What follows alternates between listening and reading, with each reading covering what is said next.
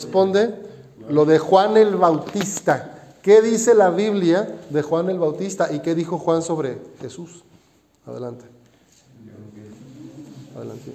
Juan Bautista anuncia la venida de Jesús.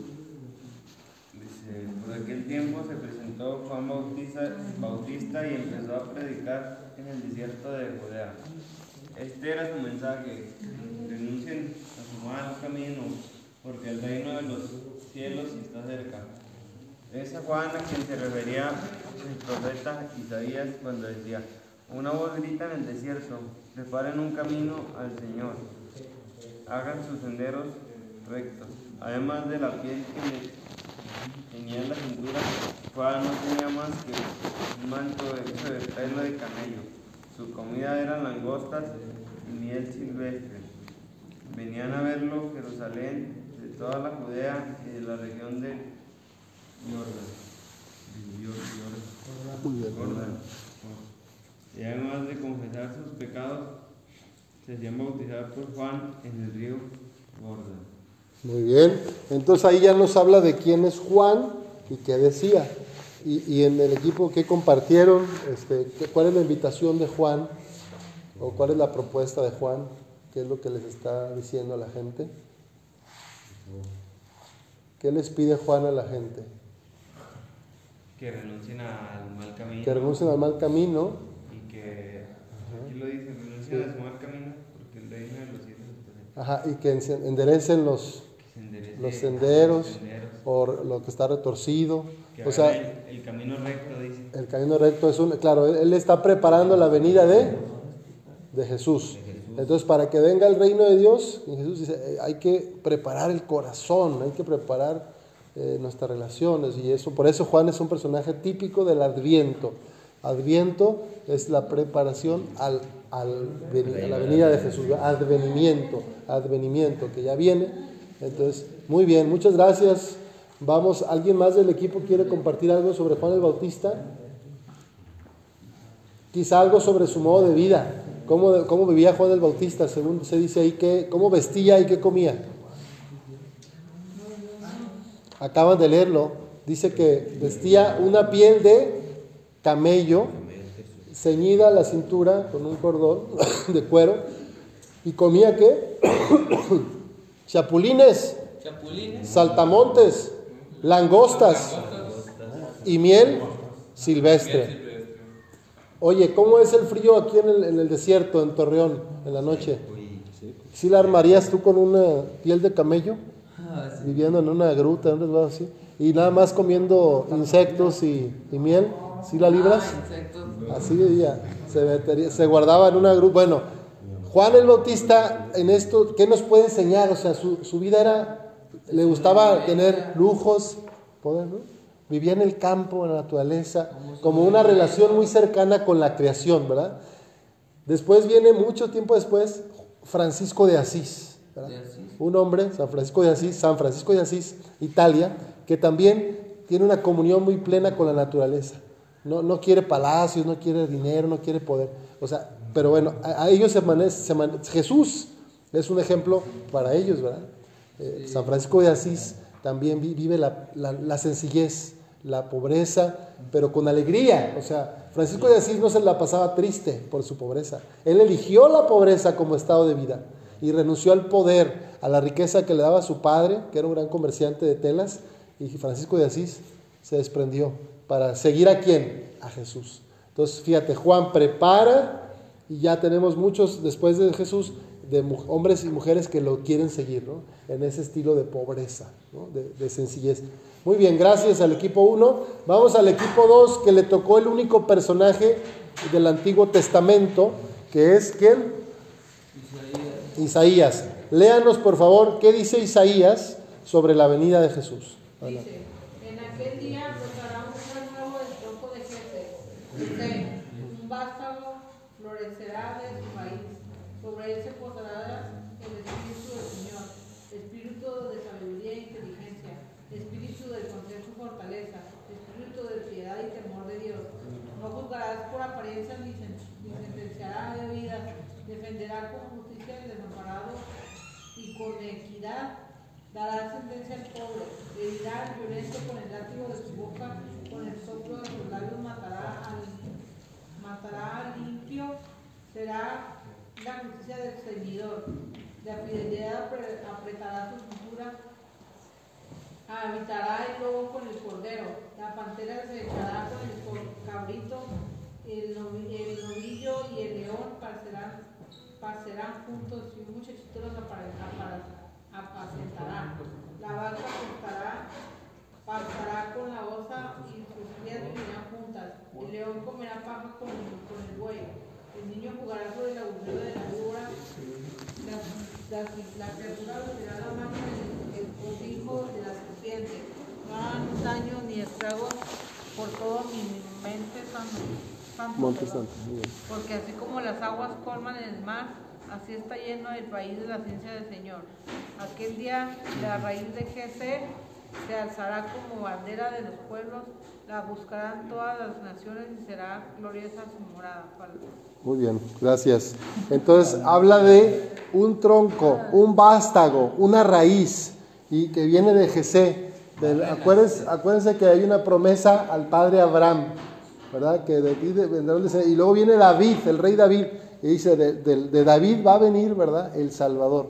Y de- de- entonces aquí viene ya esta referencia de Isaías a Jesús, que hay una descripción también de cómo será el tiempo, eh, y dice que, que hay algunos animales que ponen ahí, cómo va a vivir. Como que renacerá, ¿no? En unión. Ajá, o sea, Porque dice que brotará un renuevo del tronco. Un o sea, renacerá un tronco. Y luego dice que, que posará el Espíritu del Señor, el Espíritu de sabiduría e inteligencia, o sea, el Espíritu de consejo y fortaleza, y. Espíritu de piedad y temor de Dios. ¿Y ese espíritu quién es? ¿Espíritu de quién es? Es el Espíritu Santo que está en quién? En Jesús. Jesús O sea, como es el Espíritu Santo. Él de Dios. llegue va a haber Sí. paz, o sea, entre- Eso, va a haber paz. Una de las cosas más tradicionales de la Navidad, como un mensaje central, es la paz, ¿verdad? Armonía. que haya armonía, que haya paz. Dice que, la cor- que el cordero comerá con el león y la vaca convivirá con no sé quién y que el niño va a meter la, la mano y no le va a hacer daño. Bueno, son símbolos, ¿verdad? Son símbolos. Este, Va a haber mucha armonía. exacto, esa es la idea. Si, si escucháramos a Jesús, pero, pero ¿lo escuchamos en el mundo? Saben que oh, este año 2023, Belén, donde nació Jesús, está, es un pueblo fantasma. Ahorita no por la guerra que hay ahorita. eh, o sea, está. Normalmente va la gente de varios países o de otros lugares a pasar ahí Navidad. Y ahora pues todo estuvo callado, eh, con el miedo, pues por las guerras, los bombardeos. La franja de Gaza continúa, la guerra sigue, sí. Entonces, se ve que el mensaje de paz que trajo Jesús No, lo hemos escu- no lo hemos escuchado, ¿verdad? Este, bueno, muy bien. Entonces, Isaías habla de esto, ¿verdad? De, esta venida de la paz. Y, y- pero dice, dice el Evangelio de Juan, vino la luz al mundo, pero el mundo no lo recibió, ¿verdad? Vino el que era la luz para sacarnos de las tinieblas, pero, pero su propia lo rechazamos, ¿no? Entonces, bueno, por eso. Y ahí está, ahí tenemos una tarea todos, ¿verdad? Muchas gracias, equipo 2. Vamos al 3. El 3 le tocó el tema de los pastores. ¿Qué rol juegan los pastores en la historia de la na- del nacimiento de Jesús? A ver, si quieren leer un poco, un fragmento y luego lo comparten. Aquí dice, en esa misma región había unos pastores que pasaban la noche en el campo, turnándose para cuidar sus rebaños. Sucedió que un ángel del Señor se les apareció. La gloria del Señor los envolvió en su luz y se llenaron de temor. Pero el ángel les dijo, no tengan miedo, miren que les traigo buenas noticias, que serán motivo de mucha alegría para todo el pueblo. Hoy les ha, na- les ha nacido en la ciudad de David un Salvador, que es Cristo el Señor. Esto les servirá, servirá de señal. Encontrarán un, a un niño envuelto en pañales y ¿Le puedes dar la acostado en un pesebre. De repente apareció una multitud de ángeles del cielo que alababan a Dios y decían, Gloria a Dios en las alturas y en la tierra paz a los que gozan de su buena voluntad. Cuando los ángeles se fueron al cielo, los pastores se dijeron unos a otros, vamos a Belén a ver esto que ha pasado y que el Señor nos ha dado a conocer. Así que fueron deprisa y encontraron a María y a José y al niño, que estaba acostado en el pesebre.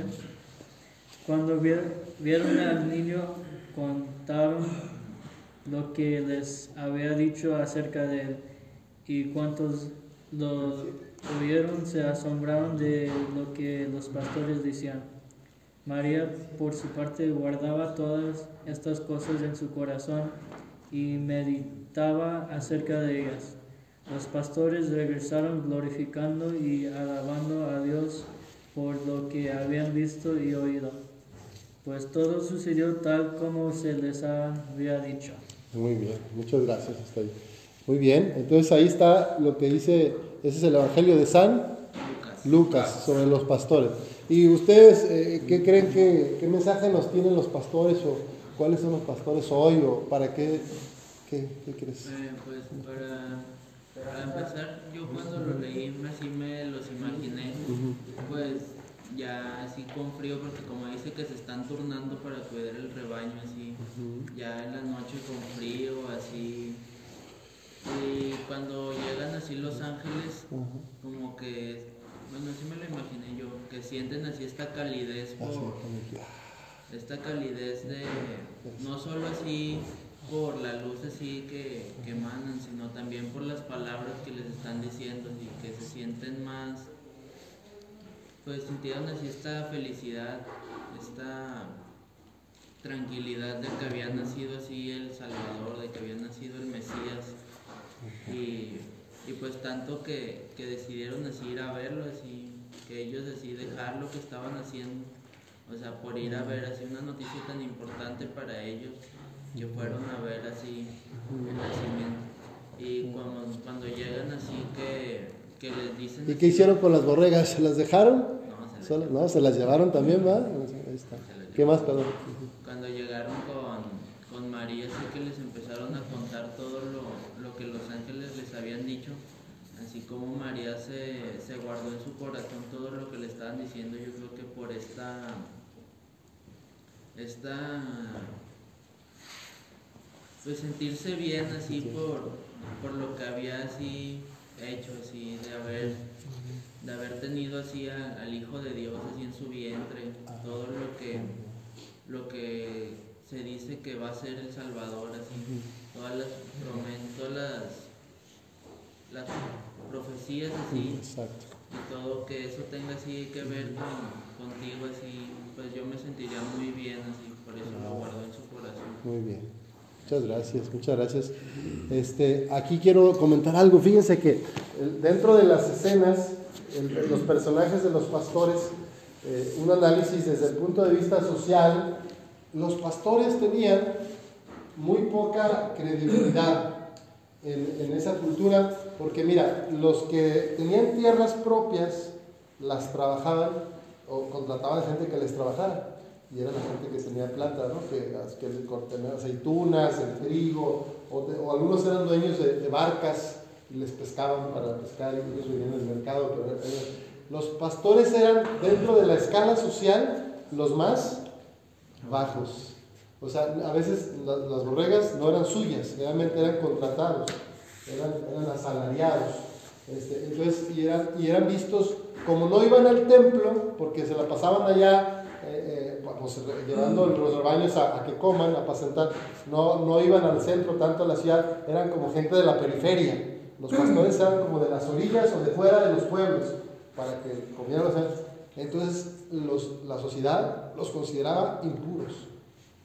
Eran impuros, porque no iban al templo, no, no hacían la sinagoga, no rezaban, no presentaban la ofrenda, andaban allá y tenían mala fama, ¿no? Algunos de, rateros, de, no sé, digamos como hoy dicen los ¿verdad? Este, de, mala fama. Los pastores no gozaban de...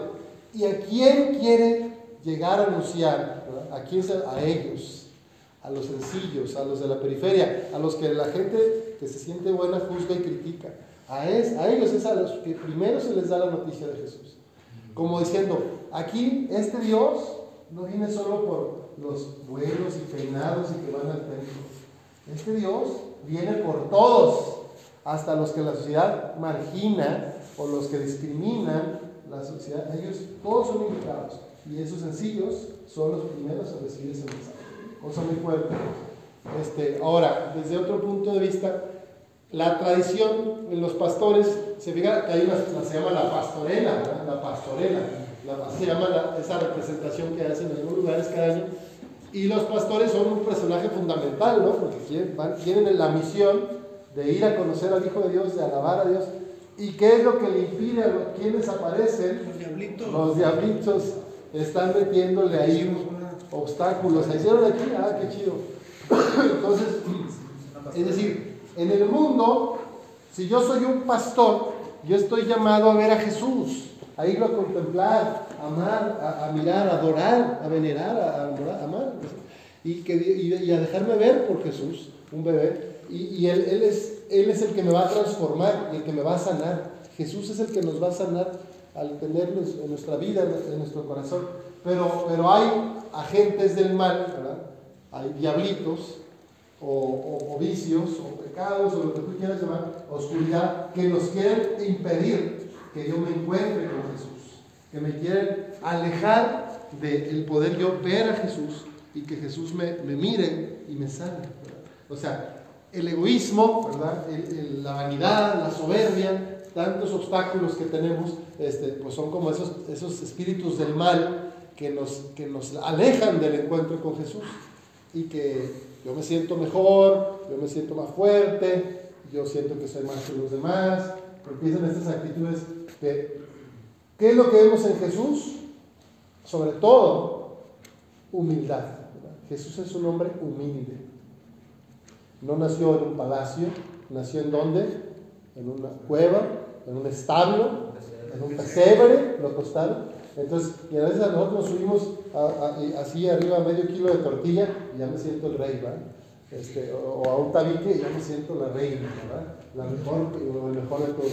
Y Jesús nos enseña no, a- no a subirme, no a ponerme por encima, sino más bien al contrario, a, a saberme hermano, al mismo nivel que los demás. Yo soy igual que los demás, no soy, no soy ni menos ni más que los demás, somos hermanos.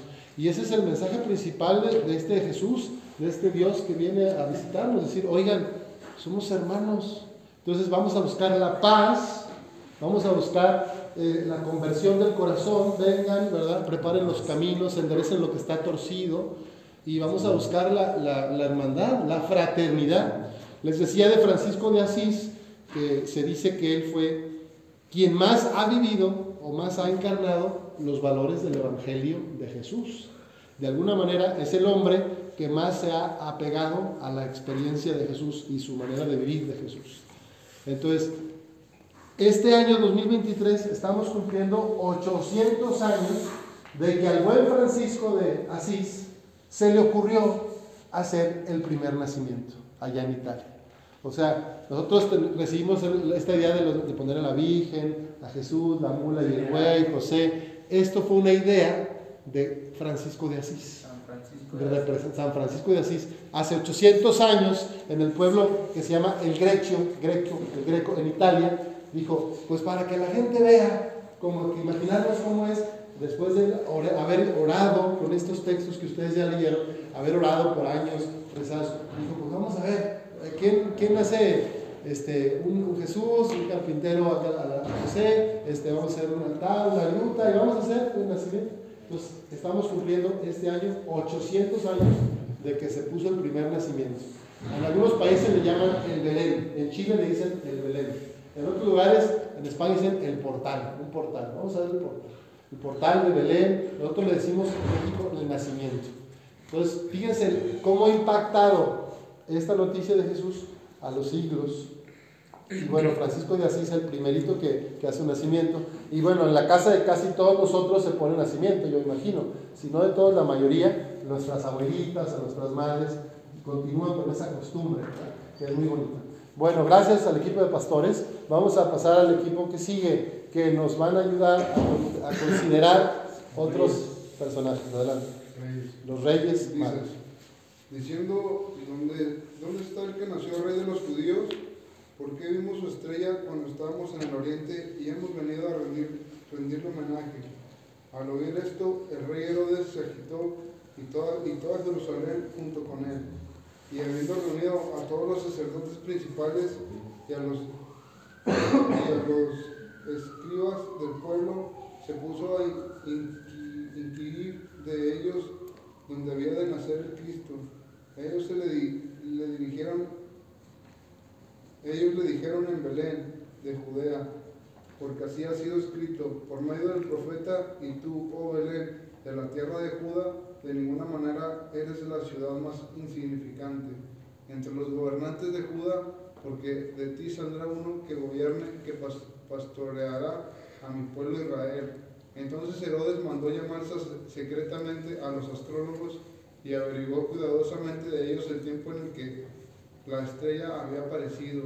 Y al enviarlos a Belén, dijo, vayan y hagan una búsqueda cuidadosa del niñito, y cuando lo hayan hallado, vuelvan e infórmenme, para que yo también vaya y le rinda homenaje. Habiendo oído el rey, al rey, ellos siguieron su camino, y miré la estrella que habían visto. Cuando estaban en el oriente, iba delante de ellos, hasta que llegó y se detuvo encima de donde estaba el niñito.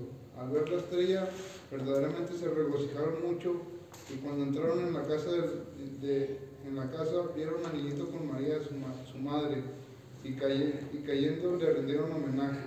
También abrieron sus tesoros y le presentaron regalos, oro, olíbano y mirra.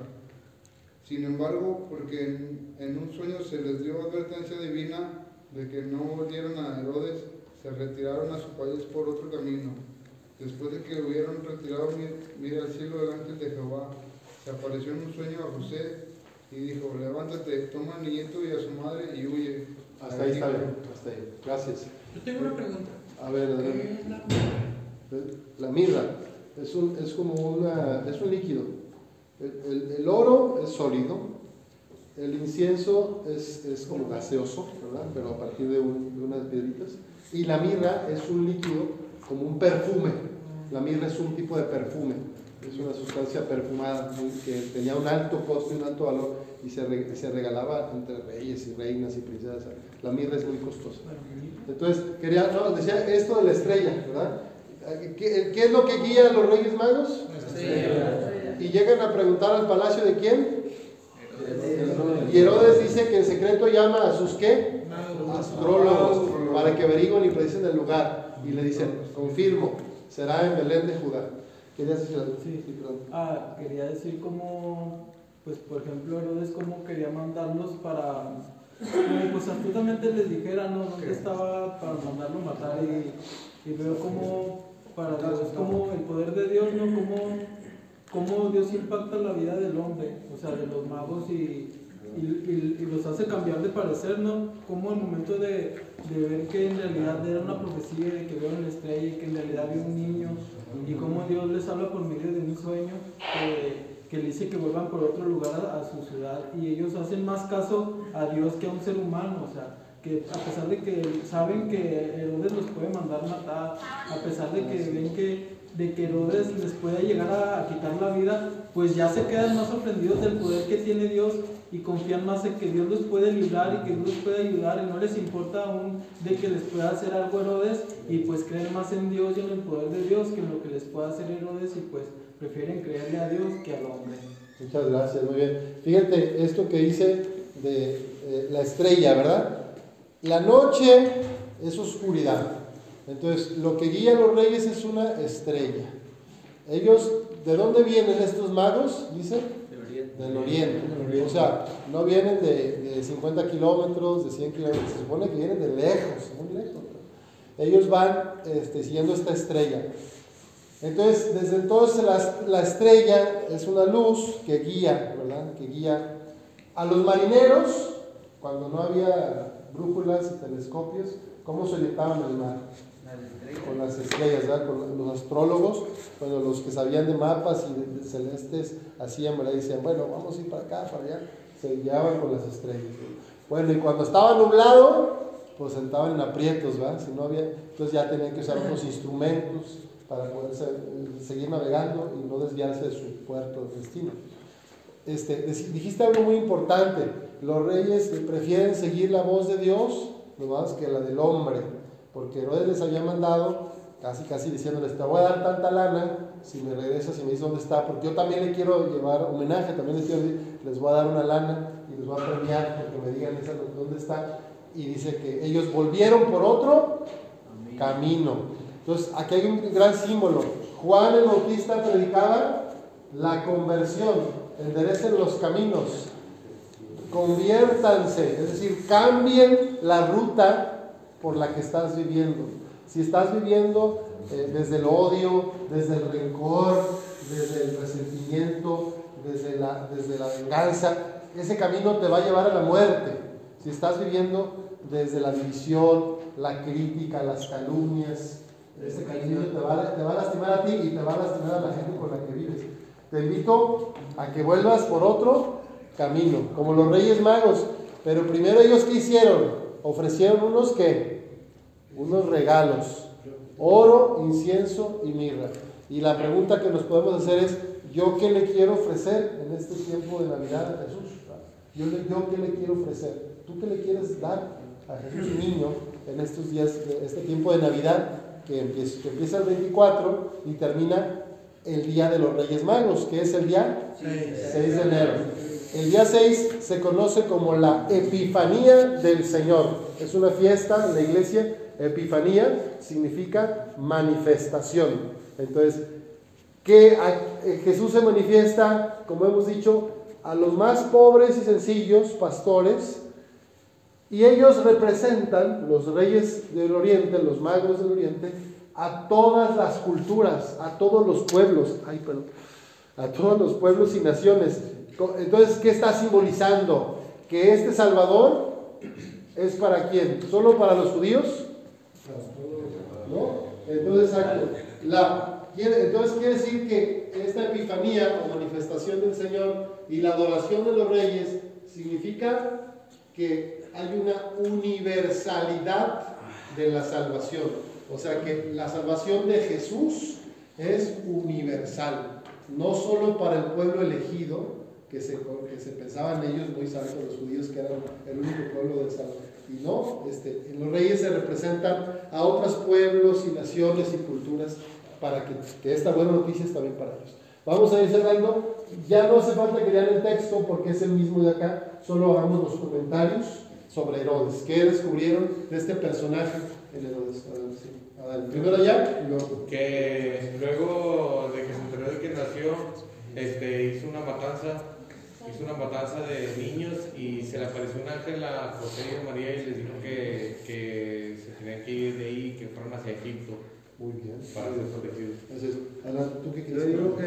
que, bueno, amigo, ahí Herodes que ha matado, mandó a matar a los niños porque, como le dijeron que, que había nacido el, el niño Dios, el rey de, de Jerusalén y de los judíos, él no quería que lo destronaran, por eso mandó a matar a los niños. Por eso, cuando Dios creció, este, mató, prefirió matar a, a- ¿cómo se llama?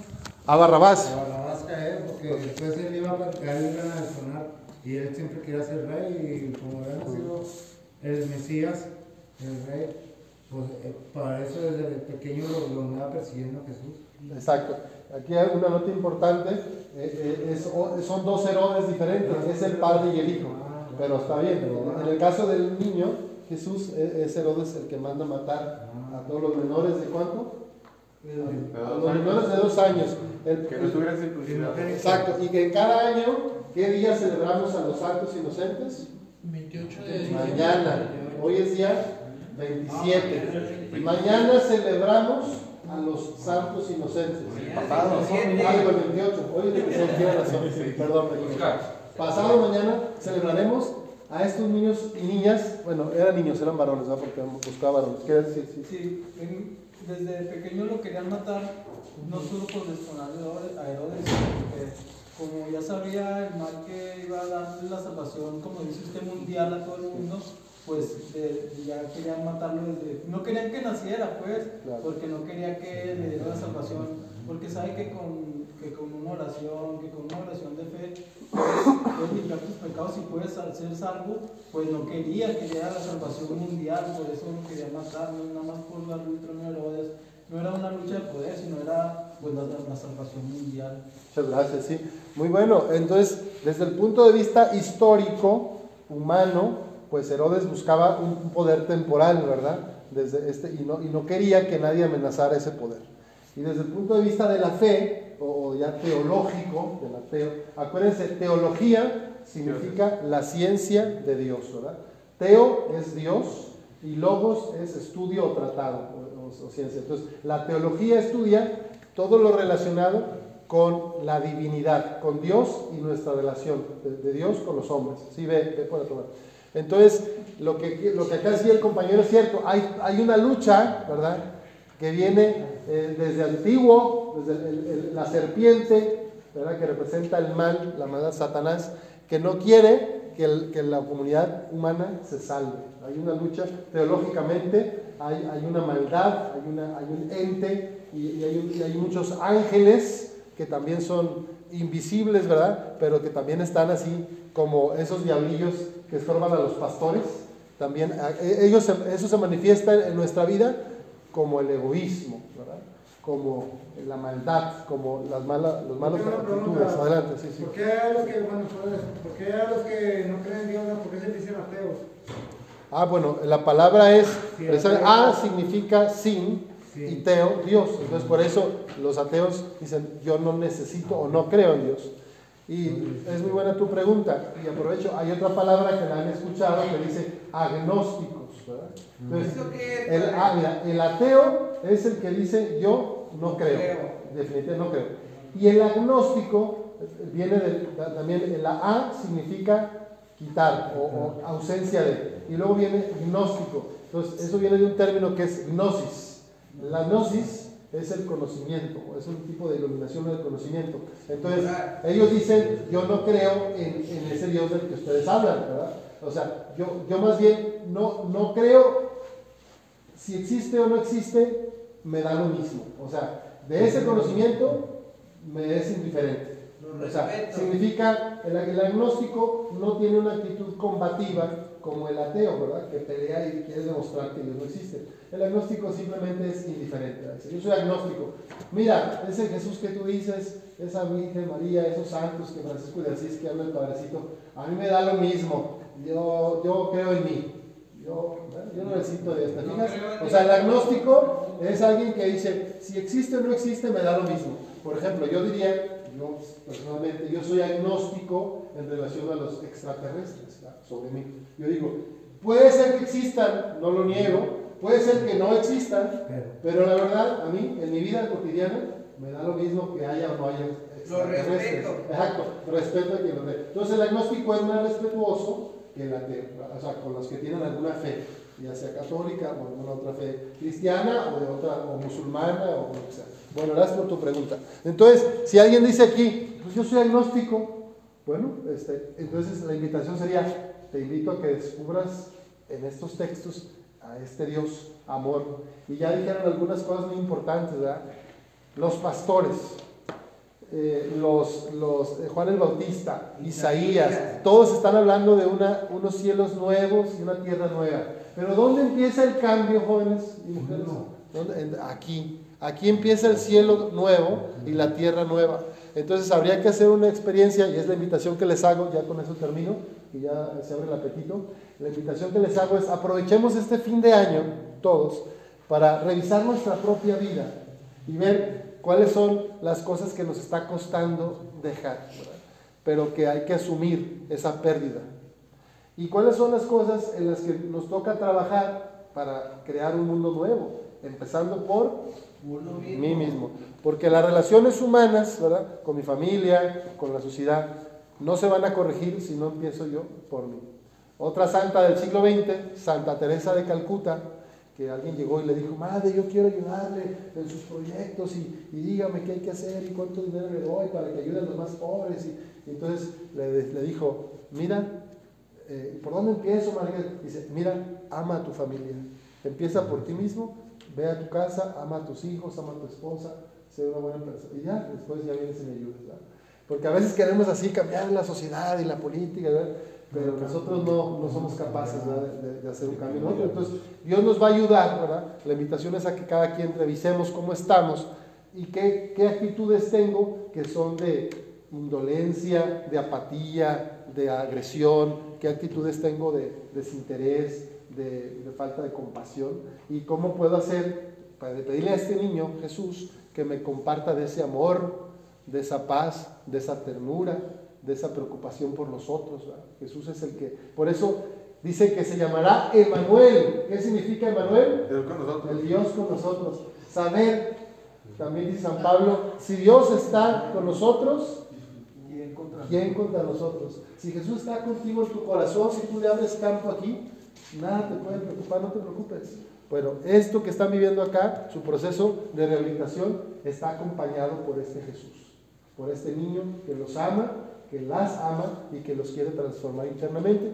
Poco a poco todos, yo también estoy en proceso de conversión toda la vida, hay que ir abriéndole para que Él vaya siendo, sanándonos internamente y sane nuestras relaciones, haya reconciliación, haya perdón, haya también, pues si yo la regué, yo pedir perdón, cada quien sabe, ¿verdad?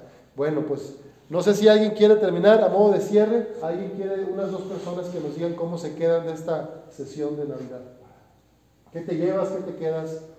O pues si alguna pregunta. Es interesante, es interesante pues conocer un poco de esto, padre, porque pues, pues al menos yo pues no tengo así como que tanto conocimiento de estas fechas, o sea, lo que se celebra, la- el nacimiento del niño Dios y cosas así, y pues ir conociendo, ir descubriendo, o sea, qué papel juega cada, cada personaje. Ah, Por ejemplo, aquí, ¿verdad? Que hicimos la obra, o sea, cada personaje, pues, pues te pone así como que emotivo, o sea, es algo bonito ir descubriendo esto y más que nada, pues, pues saber, ¿verdad? La historia de, de mis antepasados, que pues, yo ni en cuenta, no tenía yo ni una creencia ni nada. Me da mucho gusto que hicieron la pastorela, gracias. Adelante. Este, lo que me lleva es que, que realmente pues, existe una meta en la que realmente pues, miramos que Jesús no, no fue un,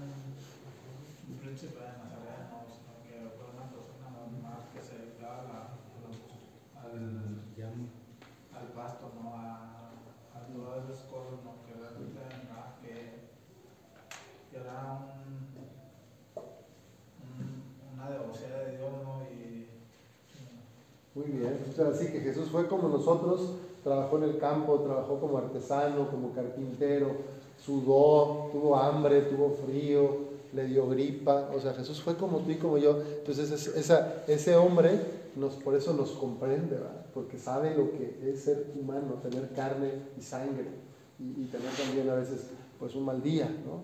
Entonces el, Señor, bueno, él, él se- él se sobrepuso y, y nos amó, ¿verdad? Hasta el extremo de dar la vida. Entonces también en eso, qué bueno que lo mencionas, Él nos enseña cómo desde lo más sencillo, desde lo más ordinario, nos podemos ir haciendo mejores personas. Eh, en la teología cristiana se le llama, nos podemos ir santificando. La santificación es el proceso por el cual un ser humano se asemeja cada vez más a Cristo Jesús. Entonces tengan los mismos sentimientos y los mismos pensamientos que Cristo Jesús, nos dice San Pablo. Entonces esa es la idea de que cada uno, si tu corazón y mi corazón va consonando más con el corazón de Jesús, pues seremos, será un mundo más feliz, porque mientras, y mientras más yo me alejo del corazón de Jesús y mis maneras de vivir se alejan de, esa, de ese corazón, pues más violencia va a haber en mí, más agresión, más oscuridad, ¿me explico? Entonces, pues ojalá, ¿verdad? Que a todos nos ayude este tiempo de Navidad para ir acercándonos a los sentimientos que movieron a Jesús en su vida, desde lo más sencillo a, entregarse y que yo también pueda, pues ya desde ahora ustedes en esta comunidad, entregarse lo mejor unos a otros, lo que cada quien tiene. Que en eso también los Reyes Magos nos ayudan a, a ofrecer, ¿verdad? Oro, incienso y mirra. Cuando tú preguntas, cada quien tiene cualidades diferentes. ¿Tú qué, cual- qué cualidades compartes con los demás? ¿Qué, qué estás poniendo al servicio de la comunidad? Bueno, es tiempo de que lo hagamos, porque a veces por miedo nos guardamos los dones, nos guardamos los regalos, los escondemos en un cajón. Es que me da vergüenza, no quiero. Pero sabes que tú tienes muchos talentos, tú tienes dones especiales que otros no tienen. Aquí en esta comunidad, Dios te invita a compartirlos, a abrirlos, porque hacen bien a todos. ¿no? Bueno, vamos a terminar poniéndonos de pie y nos tomamos de las manos diciendo la oración que Jesús, el Hijo de Dios, nos enseñó. Vamos a cerrar el círculo de por favor. Levantamos las manos y con devoción decimos, Padre que estás en el santificado sea tu nombre. Venga a nosotros tu reino. Hágase en nuestro lugar la tierra como en el cielo. Danos hoy nuestro pan de cada día. Perdona nuestras ofensas, como también nosotros perdonamos a los que nos ofenden. No nos dejes caer en tentación y líbranos de todo mal. Amén. Padre, Hijo y Espíritu Santo. Amén. Muchas gracias. Un aplauso.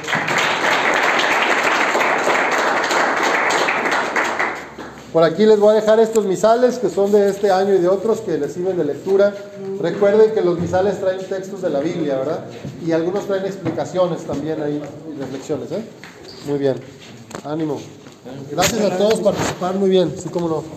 A ver, la bendición, con todo gusto, sí. Si gustan los que quieran la bendición, pónganse por acá. Muy bien, voy a hacer una bendición comunitaria. Sí, pónganse así como lo. Espíritu Santo, fuente de luz, llena nuestros corazones y enciende en nosotros el fuego de tu amor. Envía, Señor, tu Espíritu Creador y todo será renovado. Que el Señor los bendiga y los guarde, que haga brillar su rostro sobre ustedes, que les siga mostrando su misericordia, que les conceda la paz, la salud, la alegría, la esperanza, la bendición de Dios todo misericordioso, Padre, Hijo y Espíritu Santo, descienda sobre ustedes y permanezca para siempre. Amén.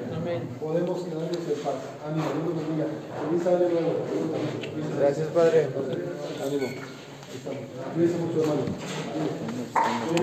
Oye, qué, qué, buen- qué bueno que hicieron la pastorela, me la perdí, hombre. Sí, ha de haber estado muy bonita. Sí, tu Padre. Hay algunos-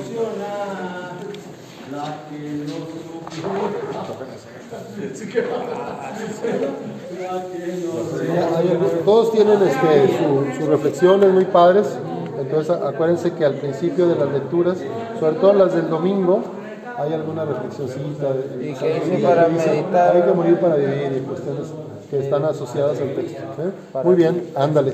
Cuídense, Dios los bendiga. Adiós. Nos vemos. Saludos. Adiós. Gracias. A la hora de la papa. Gracias. ¿Ya la verdad? Ah, tiene la.